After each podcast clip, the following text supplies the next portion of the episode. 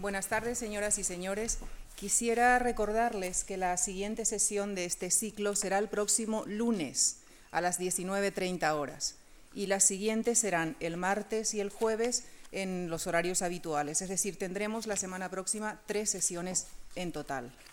Y finalmente recordarles que la inauguración de la exposición de Otto Dix es mañana a las 19.30 horas. El acto inaugural será aquí mismo, con una primera parte que, estará a cargo de la, experta en Dix, que es Ulrike Lorenz, y el acto se completará con un concierto de música de jazz y cabaret de la época. Muchas gracias.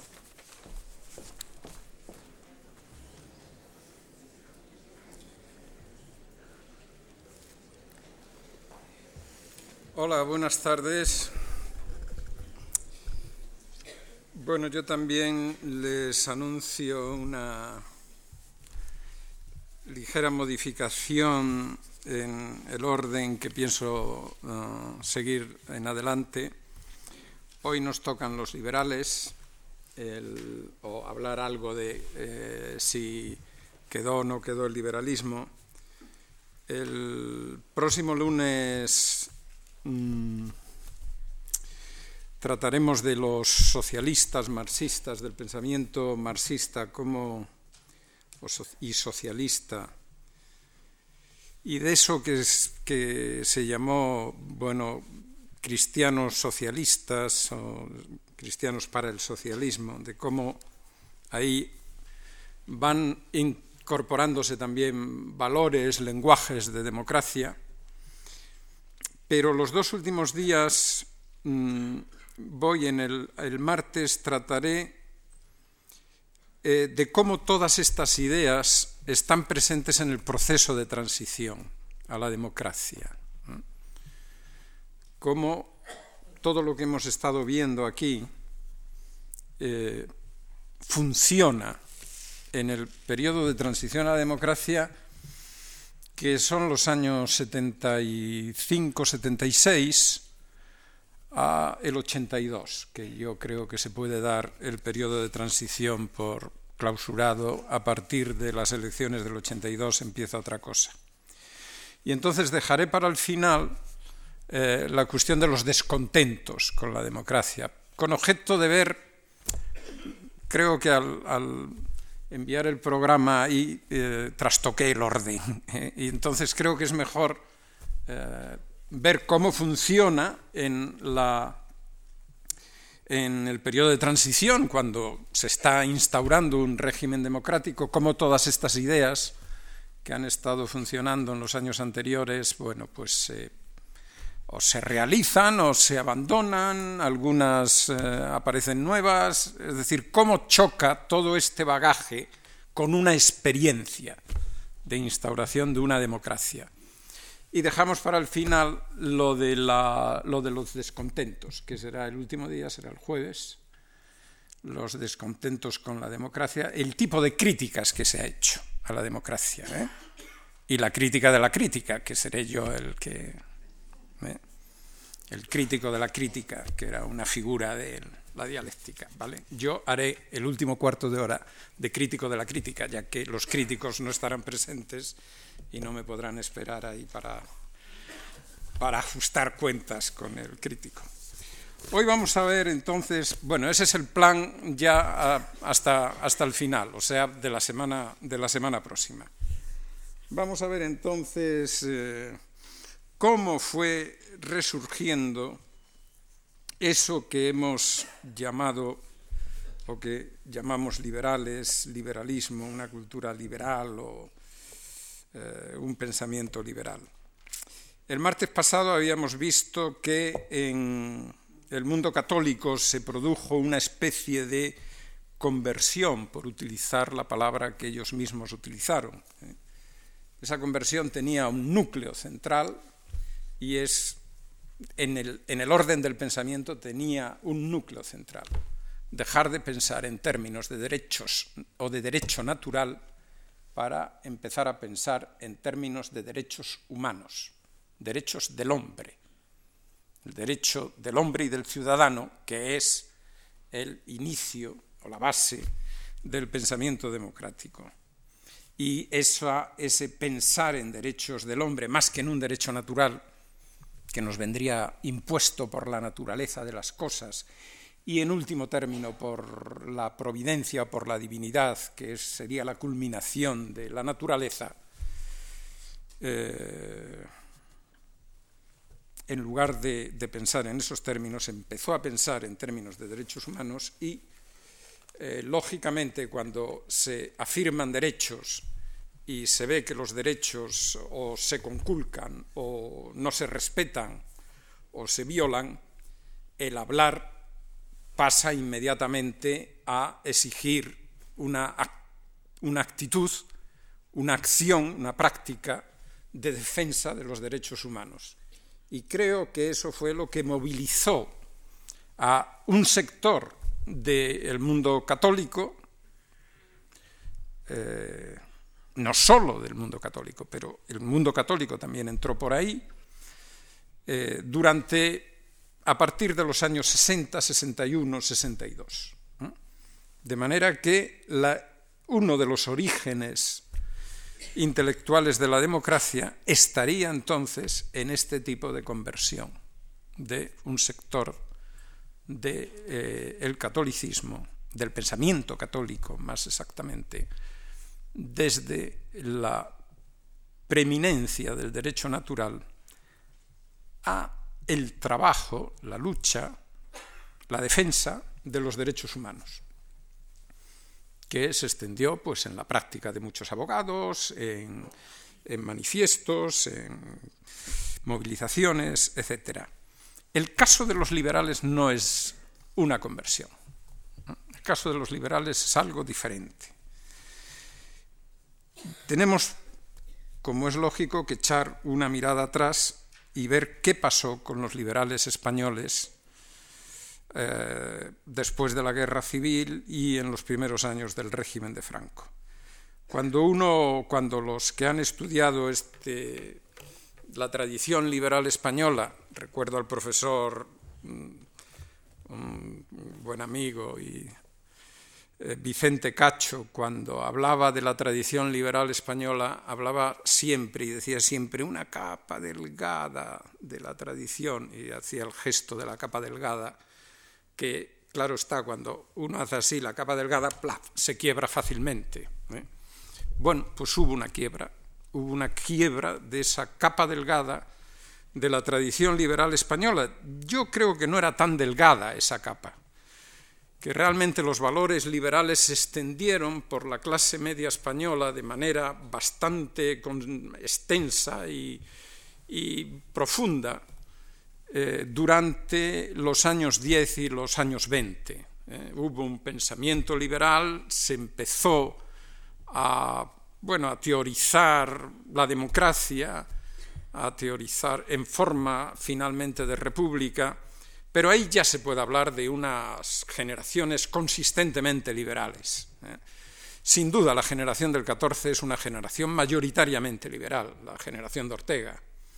Y la generación siguiente, los jóvenes, los jóvenes que se reunían en la residencia de estudiantes o los, eh, los jóvenes que metían ruido en las calles, en los teatros, en los cines ya de la España de finales de la dictadura y principios de la República, esos jóvenes habían tenido también una educación liberal.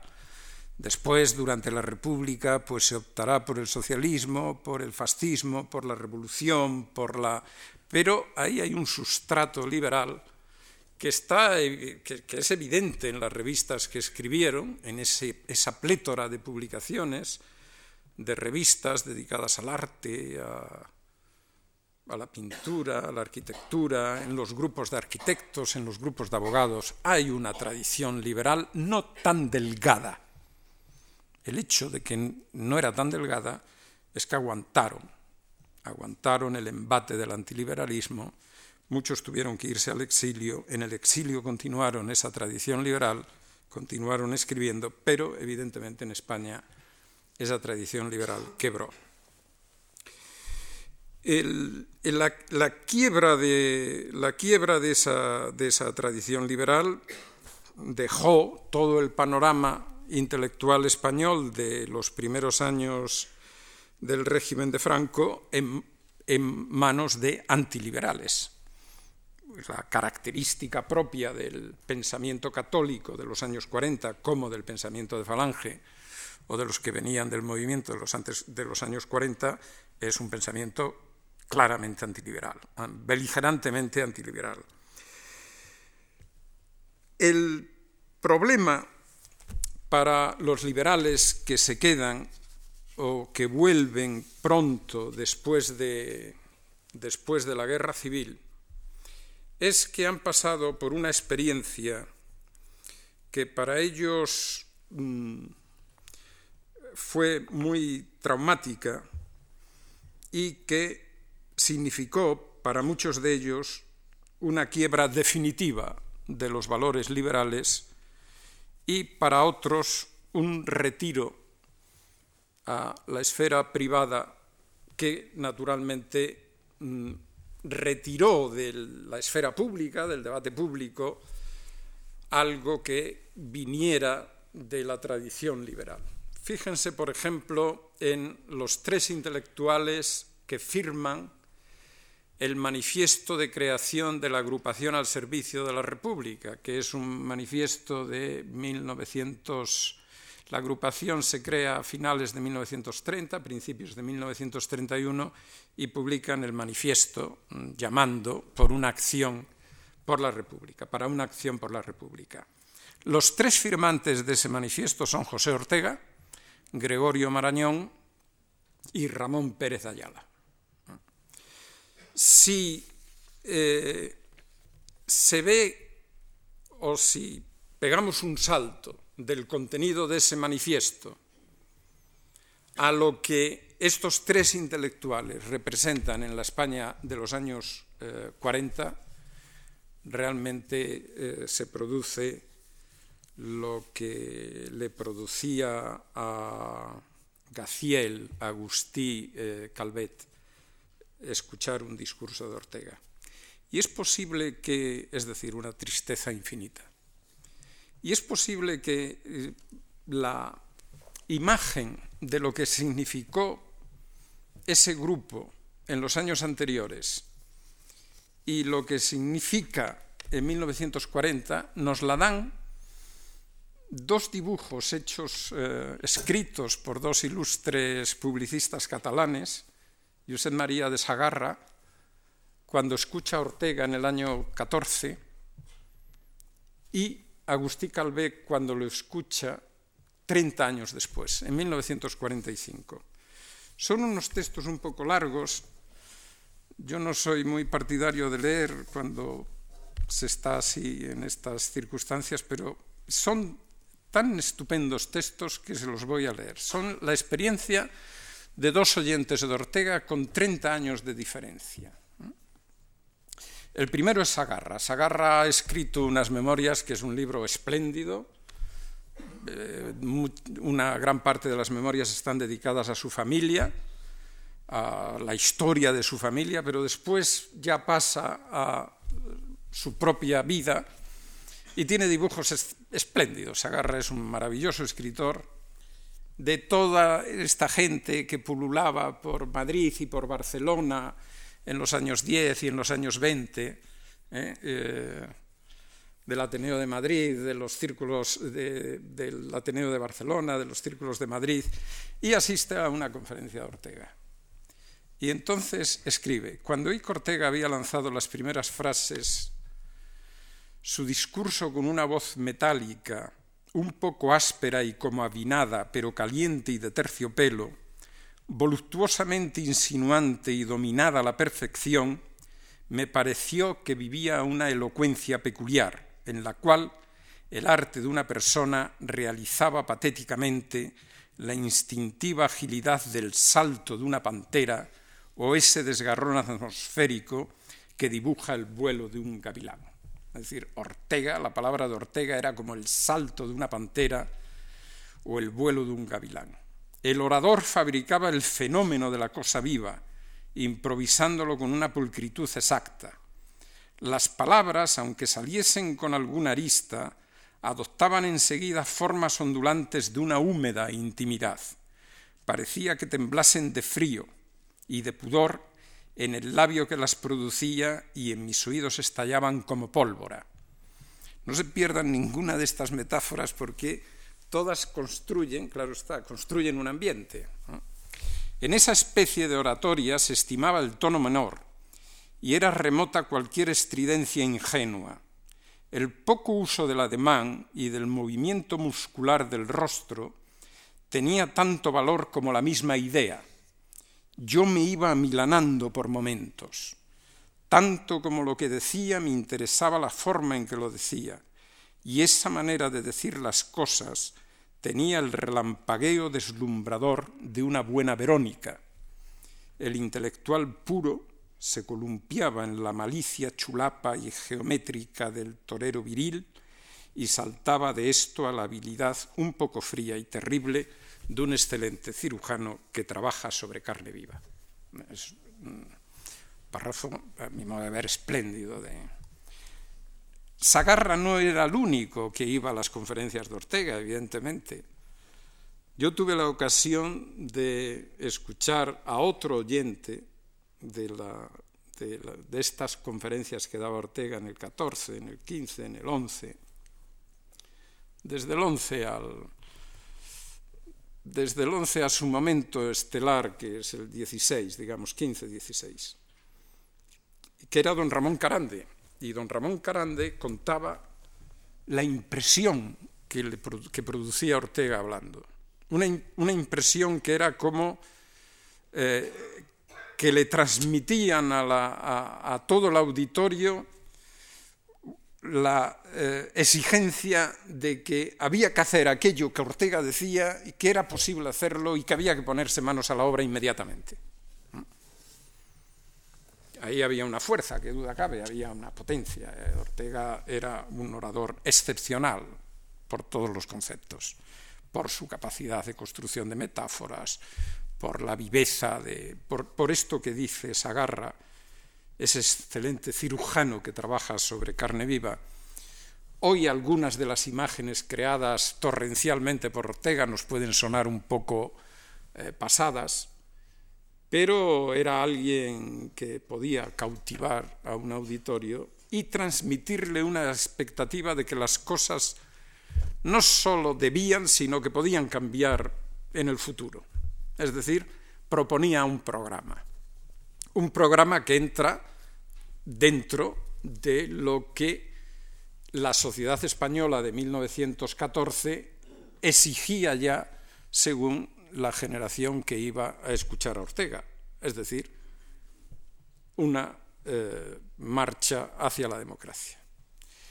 Fíjense qué pasa 30 años después. El que cuenta ahora una conferencia de Ortega es Agustí Calvet, que es otro excelente escritor, era un periodista, director de La Vanguardia, perdió la dirección con la guerra, era otro liberal, como Sagarra mismo, y que estuvo por Madrid durante unos años después de la guerra iba notando unas impresiones que ahora recientemente se han traducido al castellano y han aparecido en un libro. Ortega da una, conferencia en el 48 y eh, Agustí Calvet apunta, estas lecciones que no son nada ni de nada servirán, porque el único dueño de España es Franco, el de la oleografía. Ortega estaba hablando y en la pared había un gran retrato de Franco y al otro lado otro gran retrato de José Antonio. Porque sobre Franco en materia de cultura y enseñanza mandan los jesuitas y Roma, y porque los jesuitas y Roma se la tienen jurada a Ortega y a todo pensamiento libre. Sus labios, sus mejillas endebles, han adquirido los pliegues de un fuelle de órgano y sus movimientos son pastosos, como impulsados interiormente por una abundante salivación azucarada. Habla, habla, habla, y con qué fruición.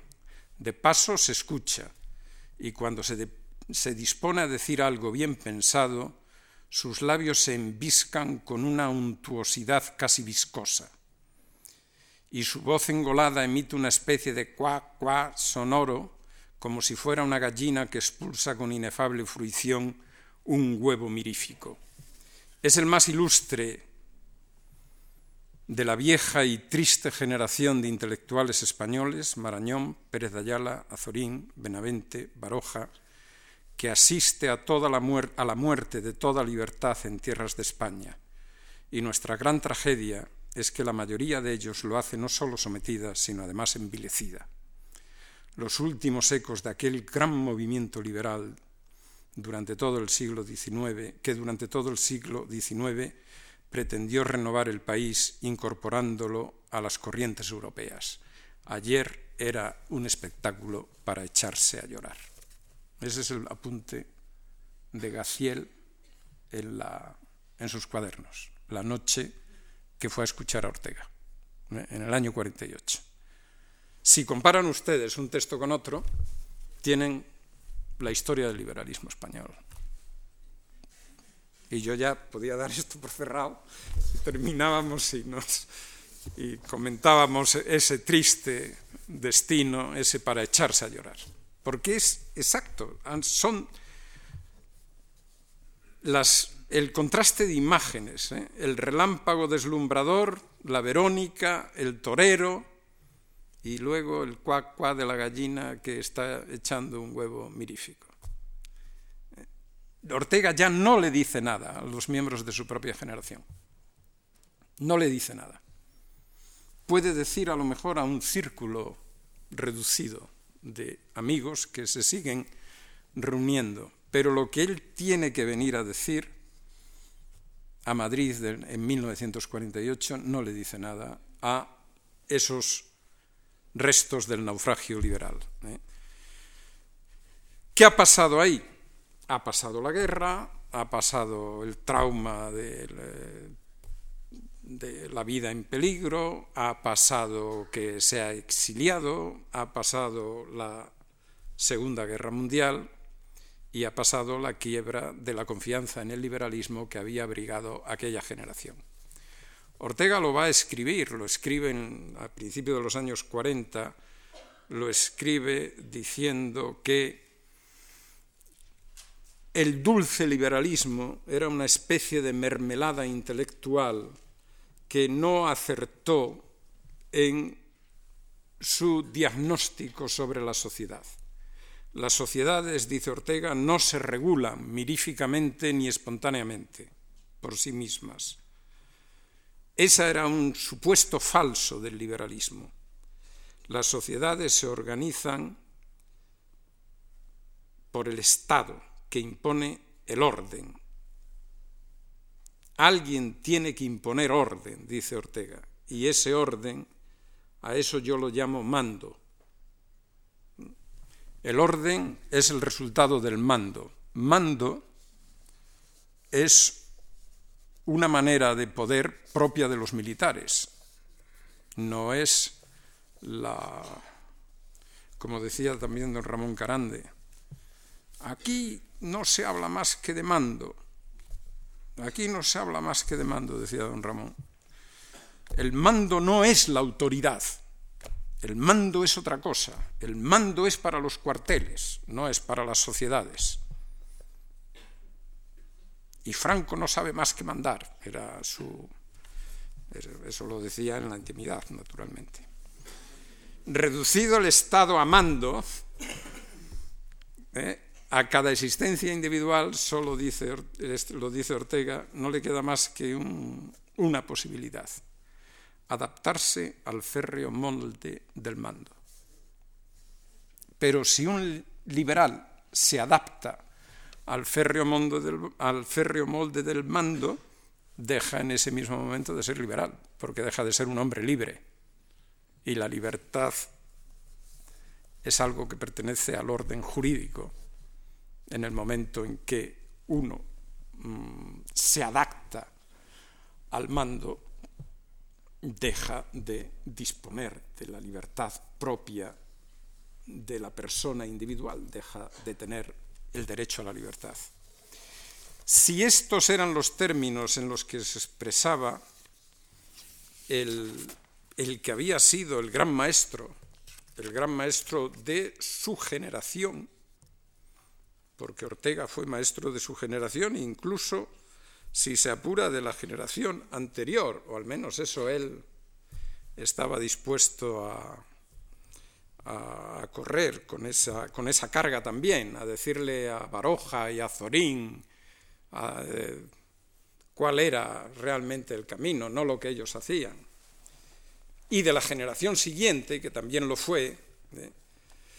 se comprende bien que ya en el momento en que vuelve, y hay una especie de revuelo, porque Ortega vuelve y Ortega es el gran maestro liberal, y a ver qué dice Ortega, no se comprende, digo, que ya no estuviera en condiciones de influir en los más jóvenes, en la nueva generación joven.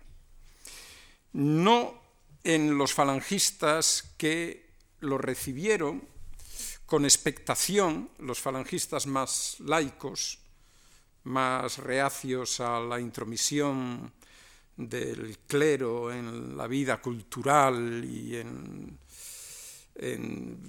toda, en todos los órdenes de la vida social, que, que, además se habían encontrado con cierto Ortega, el de las metáforas del destino, la vida es destino, recuerdan la palabra destino, cómo se repetía tanto, eh, la, la, nación como comunión en lo espiritual, como...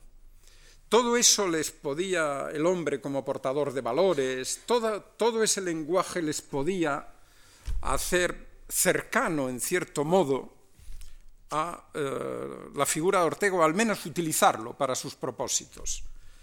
Pero Ortega rechazó esa posibilidad de interpretación de su legado, la rechazó. No quiso saber nada con estas llamadas. No fue el gran gurú de eh, esa gente joven que estaba a la búsqueda de maestros, pero tampoco con los que se habían retirado, con los que empezaban a ser disidentes. Uno de los dibujos más crueles que se han hecho de Ortega, de una conferencia de Ortega, es la que hace Luis Martín Santos en el libro Tiempo de Silencio. Ortega ha inspirado a mucho literato. ¿eh? los troteras y danzaderas de Pérez de Ayala también habla de alguna conferencia de Ortega y pone a Ortega en situación de hablar. Y Luis Martín Santos es el último que hace una creación literaria sobre lo que es de una crueldad que realmente eh, deja el ánimo aplanado, ¿eh? porque empieza, Ortega sacó una naranja, empezó a andar con la naranja y entonces Martín Santos se ironiza ahí con la naranja y Ortega y la naranja. De hecho, Ortega no tiene influencia en esa generación, no la tiene, Ortega se retira. La retirada de Ortega significa o es, bueno, la estoy un poco aquí dedicándole tanta atención porque es la retirada del pensamiento liberal. El pensamiento liberal no explica, no tiene una interpretación de lo que ha pasado, no tiene recursos para interpretar el pasado y en una situación de régimen eh, como el español, que va evolucionando desde un primer momento dominado por el aparato falangista, siempre con los militares, a el tipo de Estado católico que se está intentando construir en 1945, Ortega sencillamente no tiene nada que hacer. No tiene nada que hacer. No se adapta a la situación en el sentido de que no, no escribe en España, no busca posiciones, no se acerca a ningún dispensador de favores o de poder, no asiste siquiera en la universidad a un homenaje que la IN y el grupo cercano a la IN le organizan, él no se presenta por allí, el homenaje se lo hacen in absencia, aunque él estaba, era en el año 53, y se retira. Eso creo que expresa bien el destino de ese de esa corriente liberal española, el retiro, el retiro de, eh, de Ortega. ¿Qué quiere decir con esto? ¿Qué quiero decir? Que sin duda quedan gentes liberales, no cabe duda. Hay, hay un, un rescoldo, hay gentes que son liberales y que siguen siendo liberales. Pero el espacio de su encuentro es un espacio privado. Son tertulias, es una revista muy meritoria, de circulación no muy, no muy numerosa, que obedece al esfuerzo de dos personas a la que le debemos esa línea, ahora ya sí finísima, delgadísima, de continuación de una tradición liberal en lo relativo al arte, a la literatura, sobre todo, a la poesía, a la novela, que une lo que se está haciendo aquí con lo que se sigue produciendo en el exilio, que es la revista Ínsula. Pero estoy seguro de que José Luis Cano y Enrique Canito, que son los que llevan la revista, eligieron el título de ínsula por, una razón obvia y evidente. Ellos eran una isla, ¿eh? eran una isla en un mar que no, eh, casi perdidas en aquel mar. ¿eh? Pero ellos son los que mantienen la relación publicando a Juan Ramón Jiménez, publicando a Pedro Salinas, publicando a gentes del exilio. Y es en el exilio donde hay que ir a buscar un pensamiento liberal, es en el exilio donde hay que ir a buscarlo, ahí sí, por lo menos hay eh, un grupo de intelectuales que incluso en los momentos de quiebra, no solo en España, porque esta quiebra del liberalismo no es exclusiva de España, en Alemania había sucedido, en Italia también, en Francia eh, incluso Incluso se podría decir que en Gran Bretaña hay un momento en el que, aunque Gran Bretaña mantiene, mantiene su tradición, pero la guerra indudablemente crea también convulsiones. Bueno, pues en los años 40 hay un escritor español, afortunadamente feliz, esperando cumplir sus 100 años muy pronto, que es Francisco Ayala. Y Francisco Ayala escribe entonces contra las colosales supercherías de los voceros del sistema totalitario. Es decir, aquí sí que no hay ni, la más, ni el más mínimo atisbo de tomar en cuenta como algo serio el totalitarismo. el totalitarismo es una superchería para, para Francisco Ayala. A la vez que eh, se denuncia lo que él llama entonces la garrulería de los políticos de los sistemas democráticos y denuncia esa garrulería y denuncia la superchería porque se ha dudado de los fundamentos de esos sistemas. Y vuelve a hacer en páginas que se pueden leer hoy perfectamente, como empieza a hacer una historia de la idea de la libertad y a reivindicar la libertad y los valores del liberalismo. Y esa es una de las pocas contribuciones realmente con entidad que el pensamiento español ha hecho a la historia del pensamiento liberal. Francisco Ayala va a ser un creador, un creador no solo de teoría política, también de teoría sociológica, es el primero de los que denuncian como otra construcción engañosa esto del carácter nacional y de las identidades nacionales, el que sitúa esos conceptos como construcciones en el tiempo y los desnuda de todo esencialismo, va a intervenir en la muy conocida polémica entre Américo Castro y Sánchez Albornoz, eh, Claudio Sánchez Albornoz, sobre el ser de España, diciéndoles a los dos que, esa, que ese debate carece por completo de sentido, que no hay un ser de una nación, que el ser mm, aplicado a fenómenos históricos es una categoría inapropiada y que por tanto de lo que hay que hablar es de cómo se ha ido construyendo en el tiempo la nación y el Estado, en lugar de ir a buscar en un momento de la historia aquel origen de la identidad al que estaría atada ya España para siempre.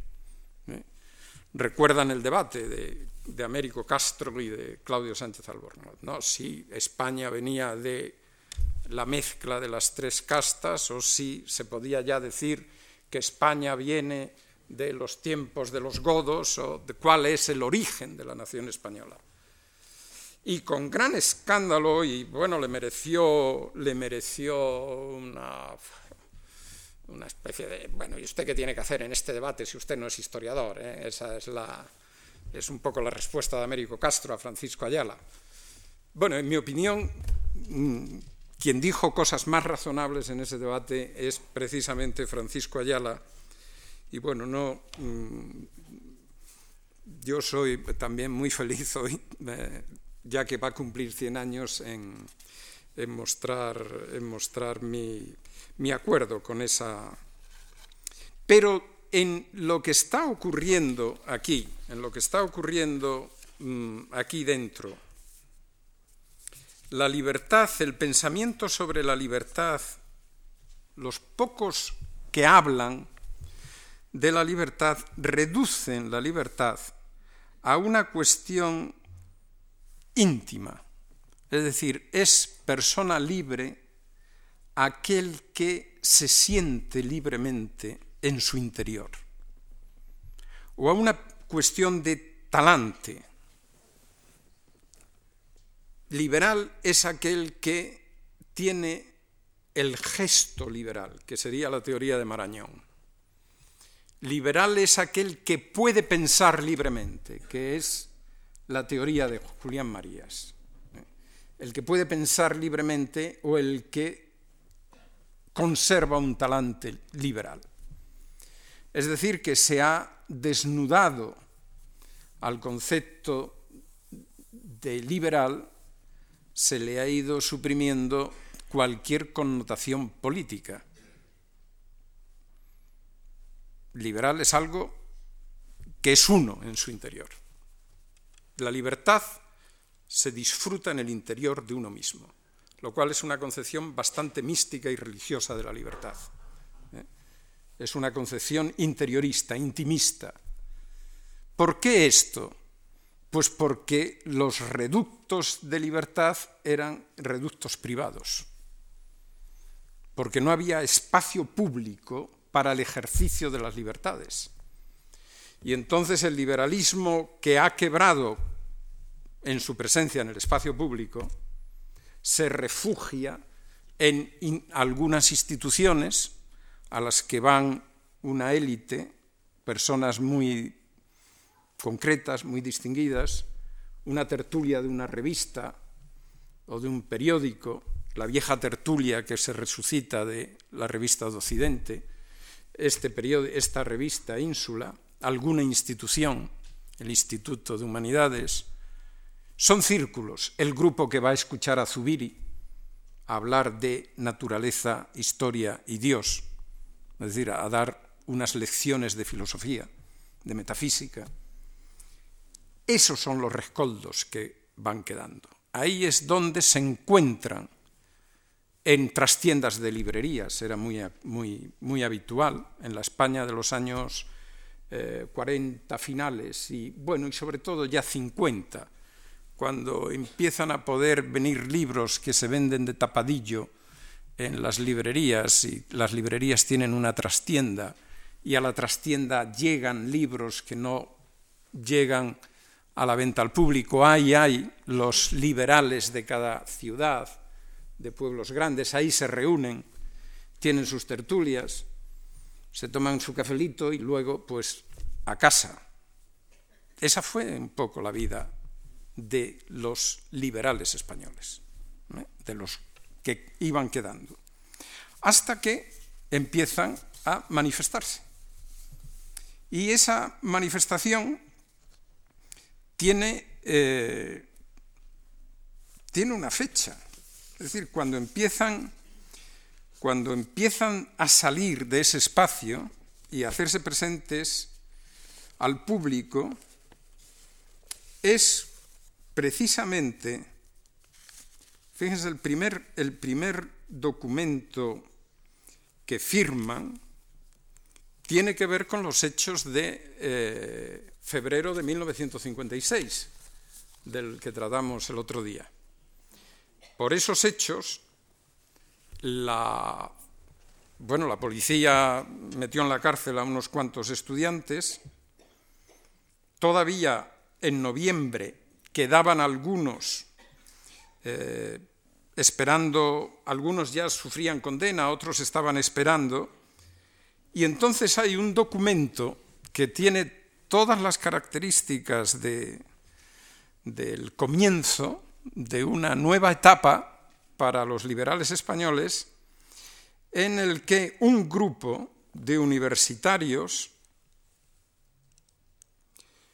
eh, es decir, de, intelectuales, se dirige al excelentísimo señor ministro de Educación Nacional, el que había sucedido a Ruiz Jiménez, con una carta en la que dicen que no aciertan a considerar como subversiva ni regular la conducta de los estudiantes, aun cuando lo fuese el modo formal de su presentación.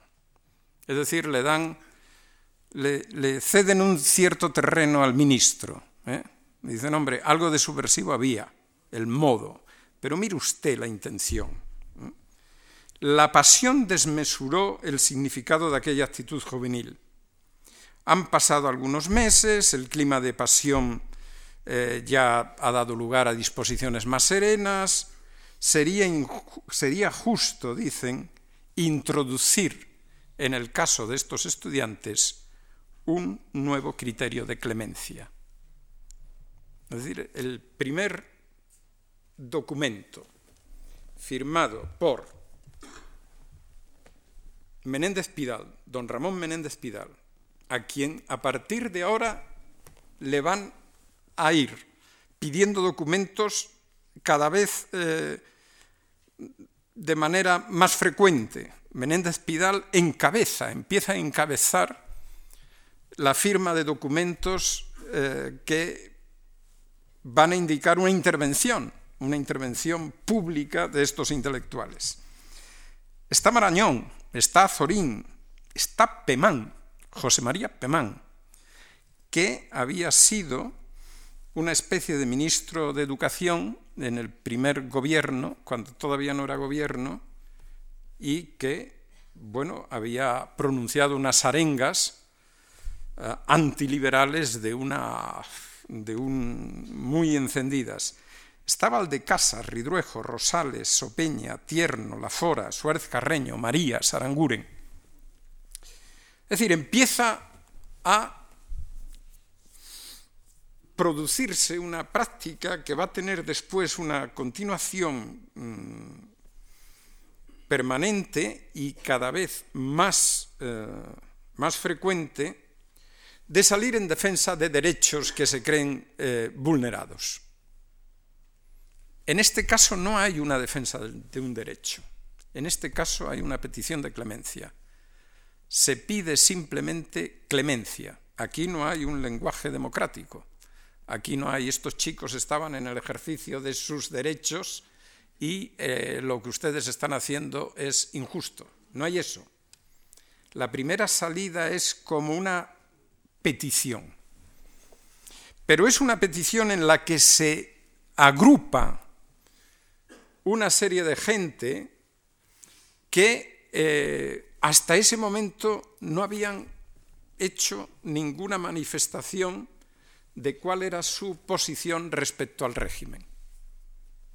Hasta ese momento habían estado, insisto, en el ámbito privado. Y Pérez Villanueva cuenta, cuenta que, hombre, que no era de extrañar que el nombre de don Ramón Menéndez Pidal fuese buscado para prestigiar las iniciativas de la oposición. Él se sumaba a las que en su conciencia le parecían merecerlo, y a fines de 1956 firmó el documento en que se pedía la eh, libertad de unos estudiantes.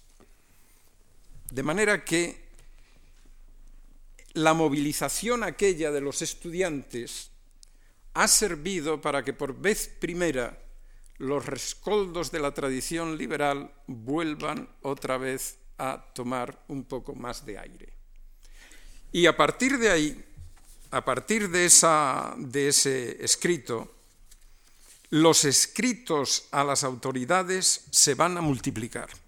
Se van a multiplicar por múltiples motivos. El primero es porque algunos de ellos van a agruparse políticamente. El grupo de liberales monárquicos que funda Unión Española publica también o hace circular, porque no se pueden publicar estas cosas, estas cosas circulaban, no aparecen en la prensa. Publica un manifiesto programa en el que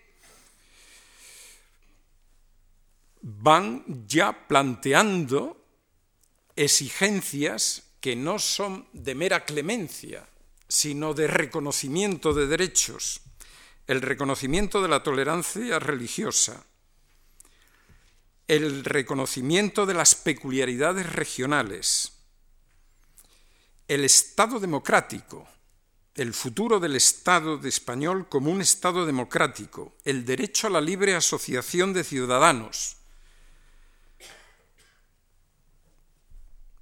Se habla ahí de la exclusión del comunismo y demás totalitarismos, etc. Pero hay ya, por otro motivo, que es la salida de un grupo, de una unión llamada Unión Española, al frente de esto estaba un monárquico que había combatido con las en, el bando nacional durante, durante la guerra, que es Joaquín Satrústegui.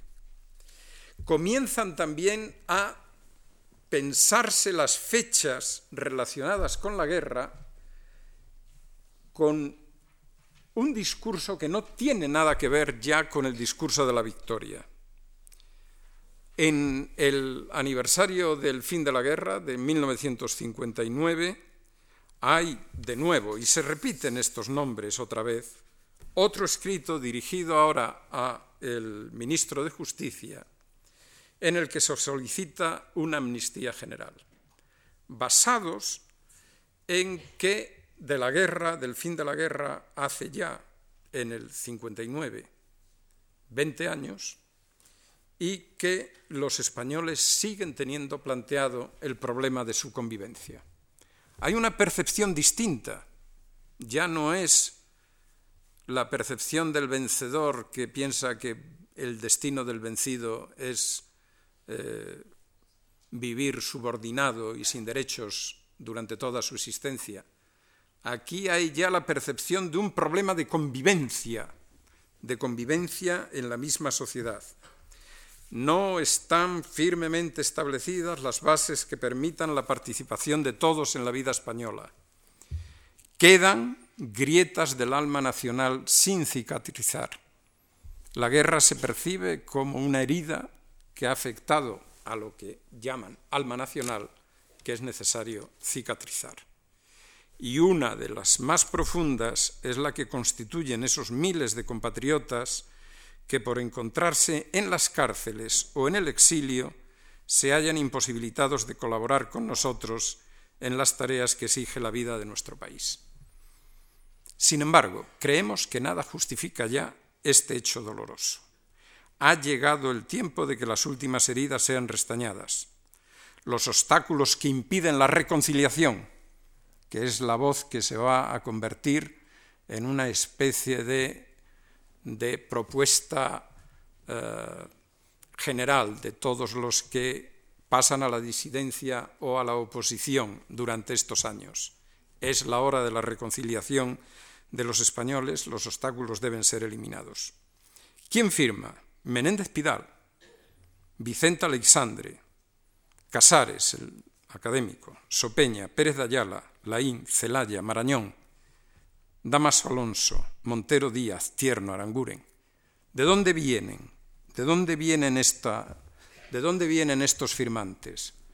Pues ya ven ustedes, unos vienen de una tradición propia, liberal, que hasta estos momentos había vivido, insisto, al resguardo, por así decir.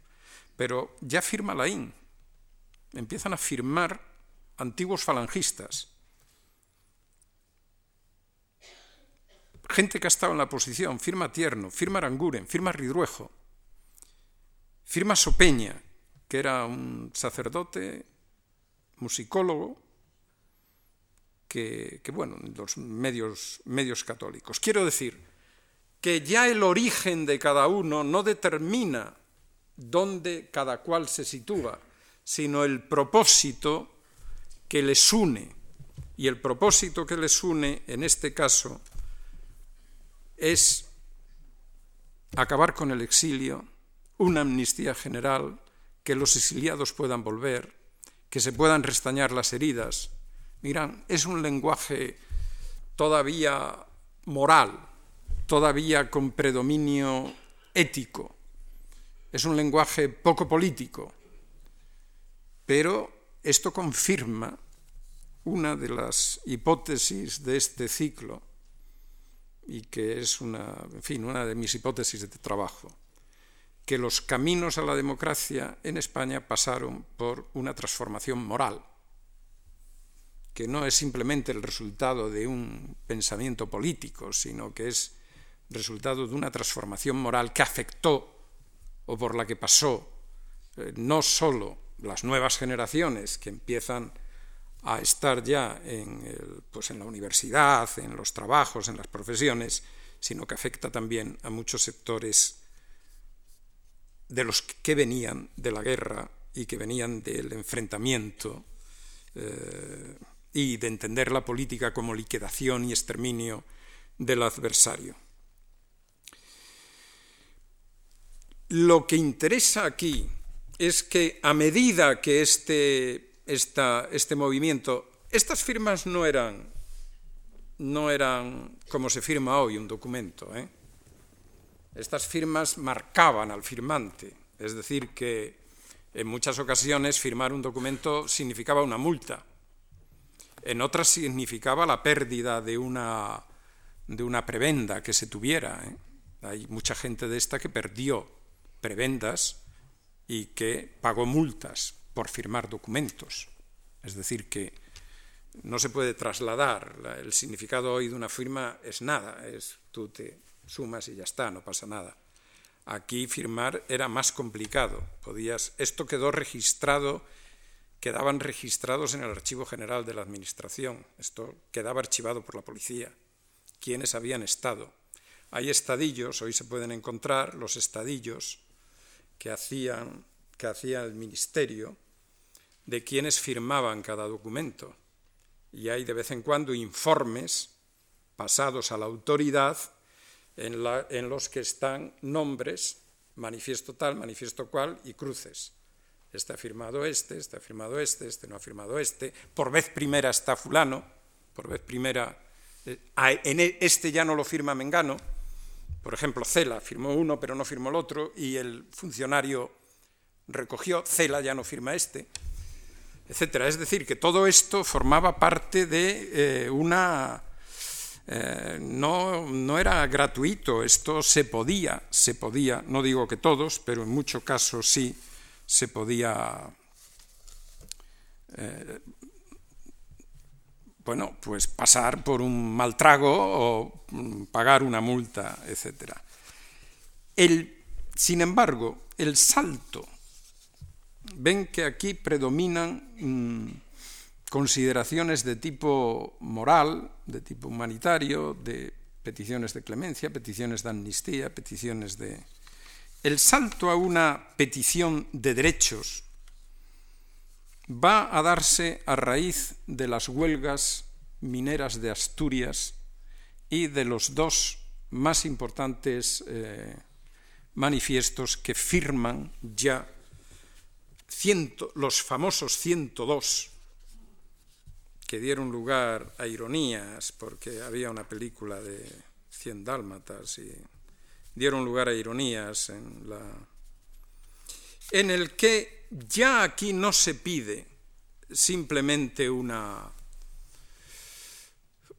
no, no, el, lenguaje ha cambiado a principios ya de los años 60 lo que se pide es que se investigue una situación en la que se han conculcado gravemente eh, derechos humanos, en las que se ha sometido a mineros y a las mujeres de los mineros a prácticas degradantes, a torturas. Y entonces ya de lo que se trata no es, insisto, ¿eh? de pedir una clemencia o pedir un favor, Aquí ya hay un lenguaje de derechos humanos que están siendo violados. Y lo que va a ocurrir a partir de este momento es que no se trata solo de intelectuales conocidos por una obra literaria o por una posición como la que podía tener don Ramón Menéndez Pidal.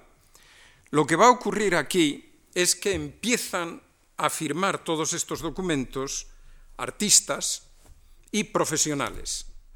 Es decir, empieza a haber arquitectos, abogados, empieza a haber ingenieros, médicos, empieza a haber novelistas, escritores, eh, poetas,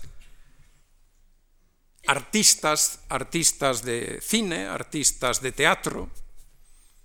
Es decir, que el concepto de intelectual ahora se va ampliando y se empieza a conocer como intelectuales, profesionales y artistas.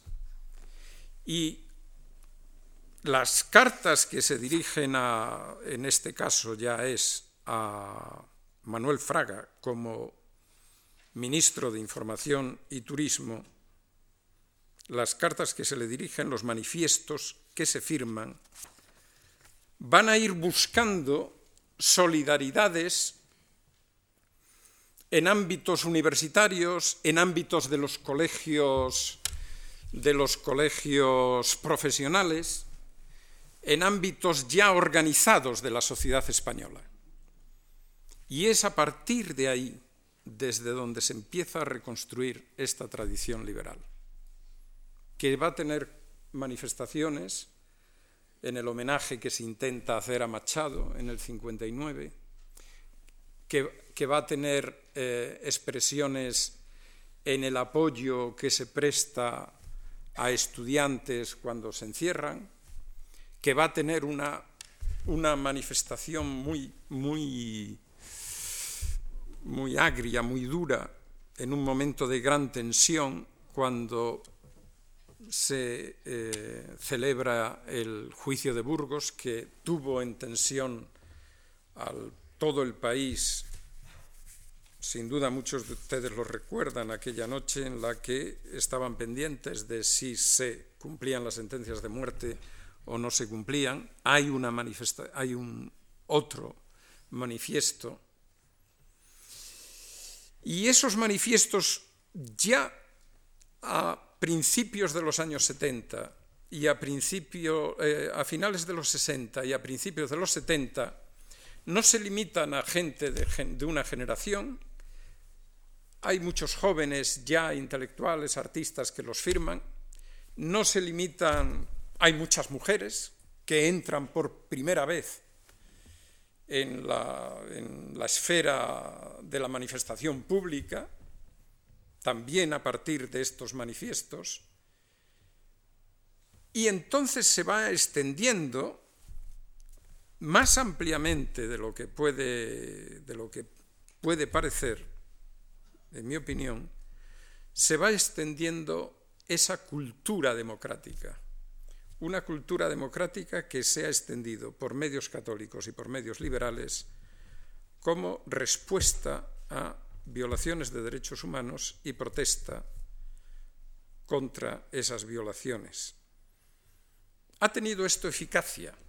A veces, cuando se echa la vista atrás y se y bueno y se recuerda mm, todo este cúmulo, hubo, hubo decenas y decenas de estos manifiestos. Y se recuerda todo este cúmulo y se habla de los, abajes, de los abajo firmantes con cierta ironía, con cierta, bueno, todo lo que se hacía. Cuando se recuerda esto así, no se entiende bien, creo yo, el significado que estas actuaciones tuvieron para ir permeando la sociedad, permeando a mucha gente que no había oído hablar de democracia, que no sabía qué era el liberalismo, que no tenía idea de los derechos humanos, de nuevos valores, valores que se referían, como hemos visto, a la historia de la que todos nosotros éramos herederos, pero valores que apuntaban también a un futuro, a un futuro, es decir, que todo esto fue creando una cultura en la que fue posible que gente que venía de Falange, gente que había militado como católicos tradicionalistas o como monárquicos tradicionalistas, y gente que venía de la oposición socialista o comunista, como veremos, se pudieran entender en un mismo lenguaje. Esto está firmado por gente de todas esas procedencias. Y que un manifiesto no se pueda atribuir a un determinado grupo, a una determinada ideología política, a una determinada organización, significa que hubo que buscar un lenguaje en el que todos pudieran entenderse. Ese lenguaje es el que aparece en este manifiesto.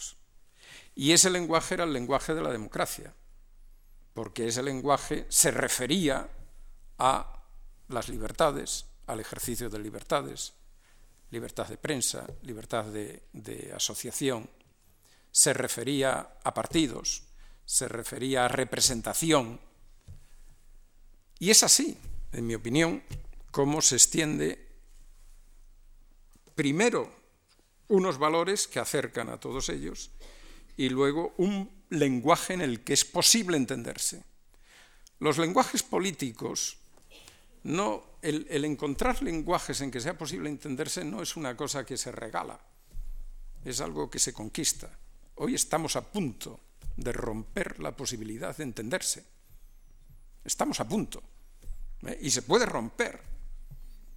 Esto que pasaba aquellos años estaba en la dirección de encontrar un terreno en el que un comunista pudiera hablar con un católico, por ejemplo, y en el que un socialista pudiera hablar con un falangista, con un monárquico o con un ex falangista.